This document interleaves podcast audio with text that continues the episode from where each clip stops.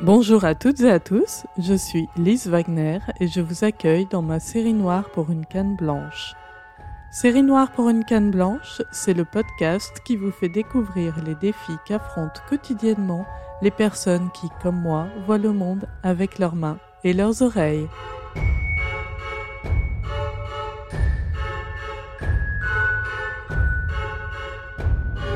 Aujourd'hui, pour ce quatrième épisode, je vous emmène à la découverte des pièges des chambres d'hôtel. Dormir à l'hôtel, que ce soit dans le cadre d'un voyage à l'autre bout du monde ou d'un déplacement professionnel à 200 km de chez moi, c'est toujours une aventure. Une aventure qui ressemble parfois à un redoutable escape game avec son lot d'énigmes à résoudre, d'objets à trouver, d'accès ou d'issues à déceler.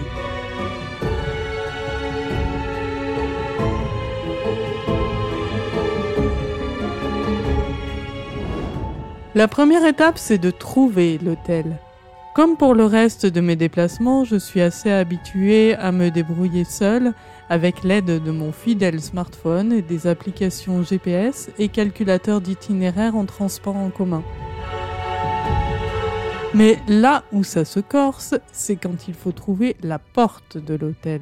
Le moment où mon GPS me dit vous êtes arrivé, mais que techniquement je ne sais pas précisément où je me trouve.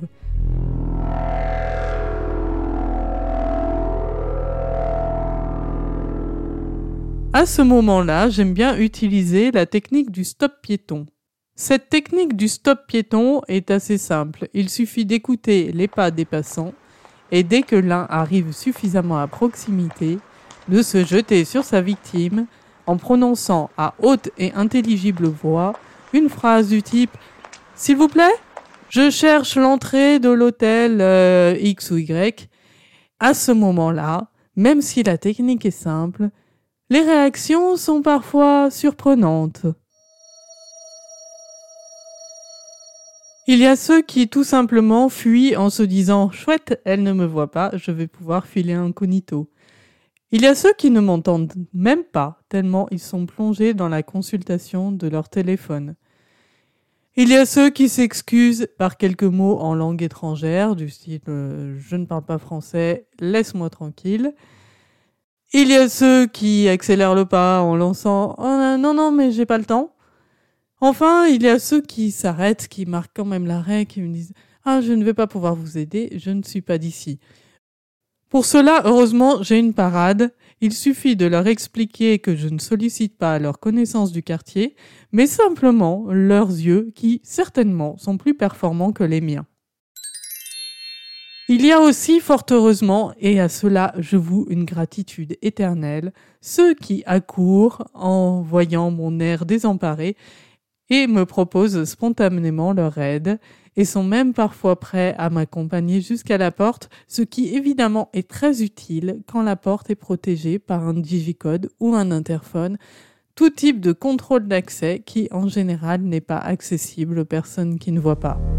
Après l'épreuve de la porte d'entrée, il y a l'épreuve de la réception. Ça peut être très facile si la réception est située juste après la porte et que le réceptionniste ou la réceptionniste, euh, doué de capacité d'accueil normale quand on pratique ce métier, m'adresse un grand bonjour. Alors, ce bonjour m'oriente dans l'espace et me permet de me diriger jusqu'au comptoir pour effectuer la suite des formalités. Mais il peut aussi en être autrement quand la réception est située plus loin de la porte ou quand le personnel est momentanément absent ou encore quand il est frappé de mutisme. Car oui, ça arrive. La vue d'une canne blanche provoque chez certaines personnes une telle sidération qu'elles deviennent instantanément muettes. Si tout se passe bien, la personne qui est à la réception va m'aider directement ou trouver une autre personne pour m'aider à rejoindre ma chambre et à repérer les différents équipements. Si personne ne peut m'accompagner, dans ce cas-là, je vais me faire euh, expliquer euh, le trajet et c'est là où l'aventure commence. Déjà, pour me rendre à l'étage, entre l'escalier et l'ascenseur, j'avoue que j'ai plutôt tendance à choisir l'escalier. C'est pas seulement pour euh, maintenir la ligne, mais c'est aussi parce que grâce à l'escalier, je vais savoir exactement à quel étage je me trouve et je vais garder une représentation mentale de l'espace que j'ai traversé. Alors que si je prends un ascenseur, eh bien, c'est nettement plus compliqué parce que d'une part, il va falloir que je trouve le panneau de commande de l'ascenseur. Est-ce qu'il est à gauche, à droite, plutôt en haut, plutôt en bas? Est-ce qu'il est sur une ou deux colonnes? Comment sont les boutons? Les boutons ne sont pas toujours marqués avec des chiffres en braille ou en relief, ce qui fait qu'il va falloir déduire leur ordre. Et ce qui fait aussi que quand j'arrive à un étage et que la cabine s'ouvre, je ne sais absolument pas à quel étage je me trouve. Il se peut alors que, croyant être à l'étage de ma chambre, je vais alors m'acharner sur la porte de la chambre de quelqu'un d'autre puisque je serai au mauvais étage. Plutôt désagréable comme expérience, vous en conviendrez. Admettons que je descende au bon étage.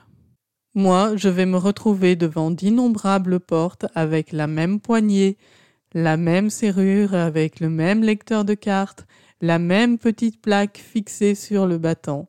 Et si les chiffres des chambres ne sont ni marqués en relief ni en braille, toutes ces portes sont exactement semblables.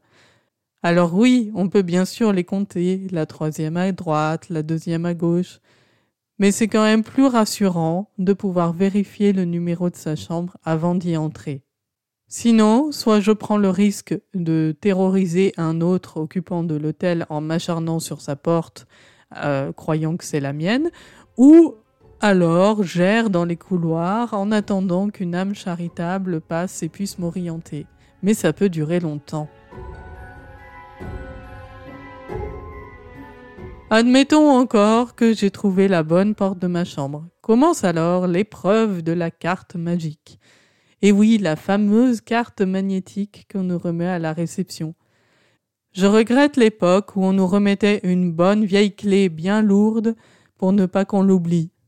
Les cartes magnétiques, la plupart du temps, n'ont absolument aucune indication tactile qui permettrait aux personnes comme moi de pouvoir s'en servir.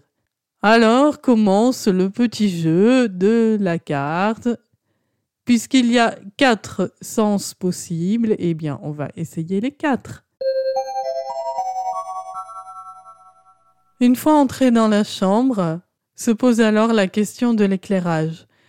Mes yeux ont beau avoir une performance proche de zéro, j'apprécie d'avoir un peu de lumière. D'une part, ça m'aide à m'orienter, mais aussi ça crée quand même une ambiance beaucoup plus sympathique, vous en conviendrez. Mais là encore, ce n'est pas si simple. Déjà, souvent, euh, l'activation de, de la lumière se fait aussi en insérant la carte. Donc, il va falloir l'insérer dans le bon sens, vous l'avez compris. Mais ensuite, soit tout s'allume, soit rien. Donc, dans ce cas, il va falloir trouver les interrupteurs. Donc, commence une bonne séance de balayage des murs que j'astique méthodiquement le long des cadres de porte à la recherche des interrupteurs, également à proximité de la tête de lit, de part et d'autre, voilà, pour pouvoir créer l'ambiance lumineuse qui me conviendra.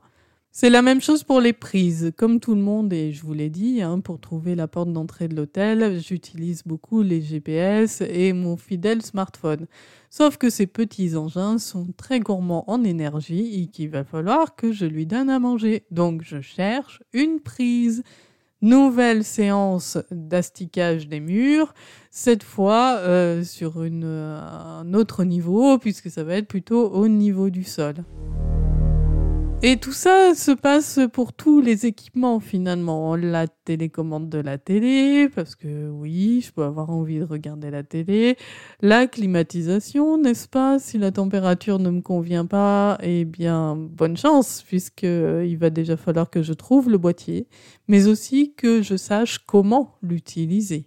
Les sanitaires aussi réservent parfois leur lot de surprises, surtout quand on voyage à l'étranger ou euh, les systèmes de, chasse d'eau ou les systèmes de thermostat pour la douche peuvent euh, parfois beaucoup varier. Souvent, dans les hôtels, on a aussi des petits échantillons dans la salle de bain, du savon, du gel douche, du shampoing douche, un lait pour le corps.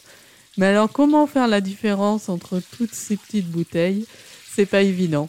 Je connais très bien quelqu'un qui, un jour, a failli se doucher avec du Cointreau puisqu'il y avait une petite mignonnette offerte par l'hôtel qu'il a confondu avec le gel douche. Vous en conviendrez, une fois qu'on a franchi toutes ces épreuves, on mérite bien une bonne nuit de sommeil dans un lit confortable. En attendant bien sûr les nouvelles épreuves du petit déjeuner qui inévitablement arrivera le lendemain matin.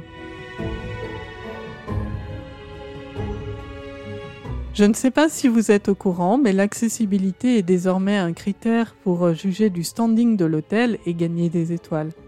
Alors si vous êtes propriétaire d'hôtel, n'hésitez pas à m'inviter, je me ferai un plaisir de venir tester, surtout si c'est un hôtel 5 étoiles.